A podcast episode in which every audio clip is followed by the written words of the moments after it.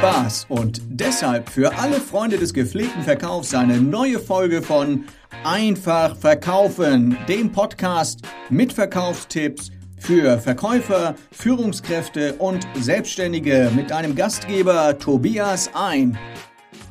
Kunden sind Egoisten und das ist gut so.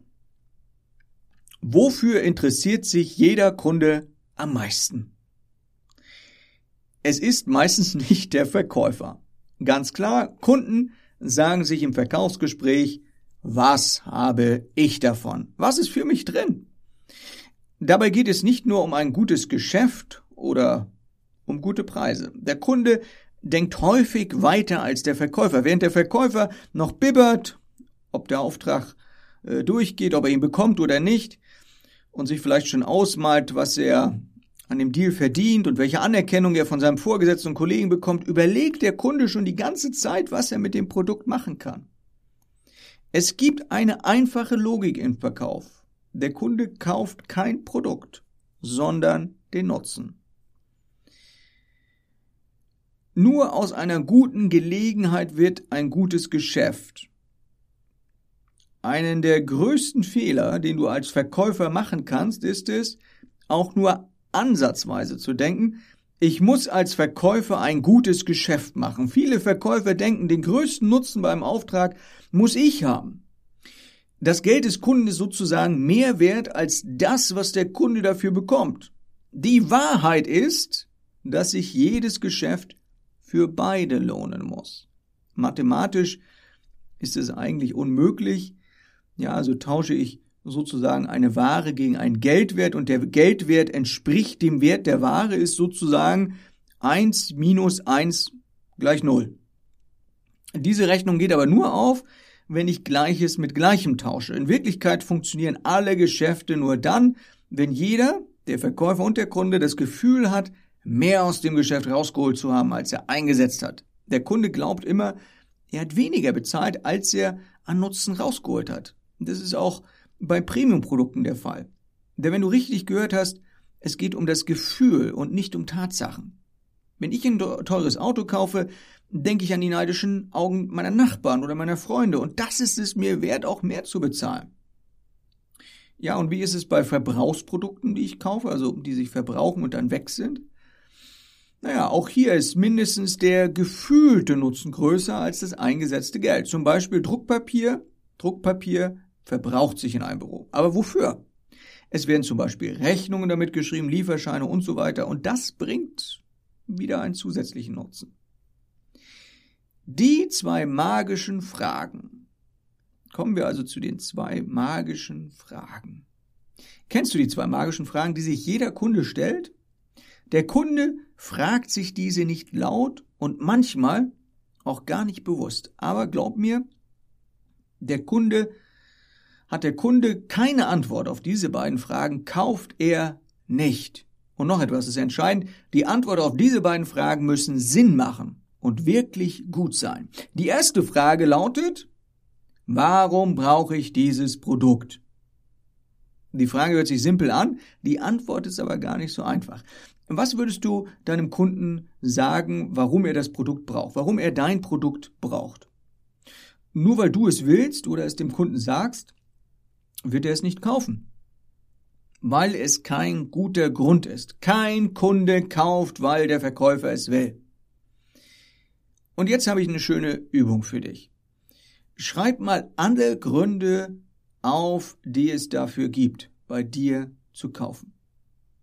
Aber Vorsicht, den Kunden interessiert nicht das Produktmerkmal, auch nicht der Produktvorteil, sondern einzig und allein der Nutzen. Ein Schuh zum Beispiel, der ist aus Leder, das ist das Produktmerkmal. Der Lederschuh oder Lederschuhe sind atmungsaktiv. Das ist das Produkt, der Produktvorteil. Und man bekommt keine Stinkefüße. Das ist der Produktnutzen. Übersetze also alle Produktvorteile in einen direkten Nutzen für den Kunden. Das sind dann die Antworten auf die erste Frage. Damit der Kunde wirklich das Gefühl hat, das Produkt ist genau für mich, genau für ihn, muss er seinen individuellen Nutzen kennen. Damit das passiert, solltest du als Verkäufer in der Lage sein, gute Fragen zu stellen. Nicht jeder Kunde interessiert sich für alle Produktvorteile oder für alle Nutzen. Und jetzt kommt eine zusätzliche Herausforderung. Weder auf die erste noch auf die zweite Frage darfst du selbst die Antwort geben. Der Kunde muss selbst darauf kommen und verkauft sich damit das Produkt selbst. Keiner möchte übrigens was verkauft bekommen, aber selbstbestimmt kaufen schon. Also zumindest möchten wir das Gefühl haben, selbst zu entscheiden, wenn wir Produkte kaufen. Hier die zweite Frage. Warum soll ich das Produkt gerade von Ihnen kaufen? Wenn, die auf die, wenn du auf die erste Frage noch eine ja, Reihe von Antworten gefunden hast, ist es bei der zweiten Frage wohl etwas schwieriger. Aber warum ist diese Frage fast noch wichtiger als die erste? Weil du selten der Einzige bist, der das entsprechende Produkt anbietet. Produkte unterscheiden sich kaum noch. Noch dazu macht das Internet den Menschen als Verkäufer häufig überflüssig. Der Kunde hat also meistens eine Wahl oder sogar eine ganze Reihe an Wahlmöglichkeiten.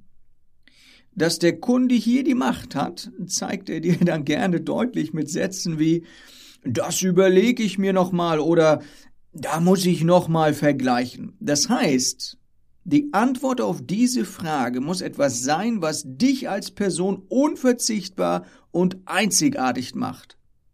Allein mit der Antwort auf diese Frage und den richtigen Schlüssen daraus konnten bereits viele Unternehmen ihren Umsatz verdoppeln. Die Antwort auf die Frage könnte unter anderem folgende Punkte enthalten. Erstens besondere Kenntnisse, die nur du hast und dem Kunden nützen. Also du bist ein Experte. Zweitens einen besonderen Service, den du zum Produkt bieten kannst.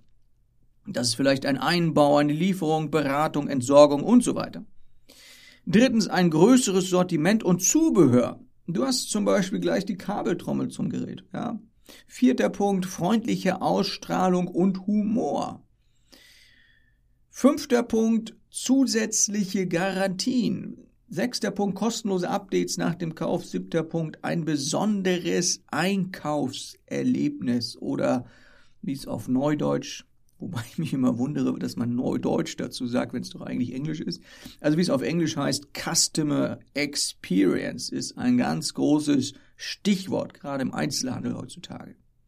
Also überlege, wie du in jedem der oben genannten Bereiche etwas bieten kannst, was dich einzigartig macht. Deine Kunden müssen das Gefühl haben, dass man an dir einfach nicht vorbeikommt.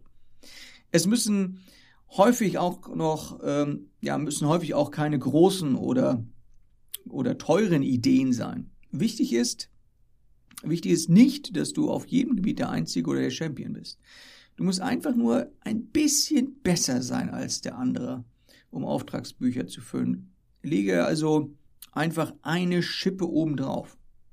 Eine Tankstelle zum Beispiel konnte ihren Umsatz verdoppeln, weil jetzt jeder Kunde nach dem Tanken einen kostenlosen Kaffee angeboten bekommt. Wareneinsatz pro Kunde sind ganze 12 Cent. Stell dir also zukünftig häufiger die Frage, was macht mein Kunde davon oder was hat mein Kunde davon und was hat er davon gerade bei mir zu kaufen? Je deutlicher du den Nutzen machen kannst, den es bringt, mit dir Geschäfte zu machen, desto häufiger wirst du den Auftrag bekommen. Befriedige also das Ego des Kunden. Vielen, vielen Dank, liebe Freunde des gepflegten Verkaufs, dass ihr dabei wart bei dieser Podcast-Folge. Bitte unterstütze auch du diesen Podcast mit deiner Bewertung bei iTunes. Damit tust du mir einen Riesengefallen. Außerdem bekommst du Gratis-Inhalte und viele zusätzliche Informationen rund um das Thema Verkauf auf der Webseite Doppelpunkt einfach-verkaufen.de und einfach schreibt sich mit A, also A-I-N, F-A-C-H-verkaufen.de. Also, bis zum nächsten Mal, wenn es wieder heißt, einfach verkaufen von und mit Tobias ein.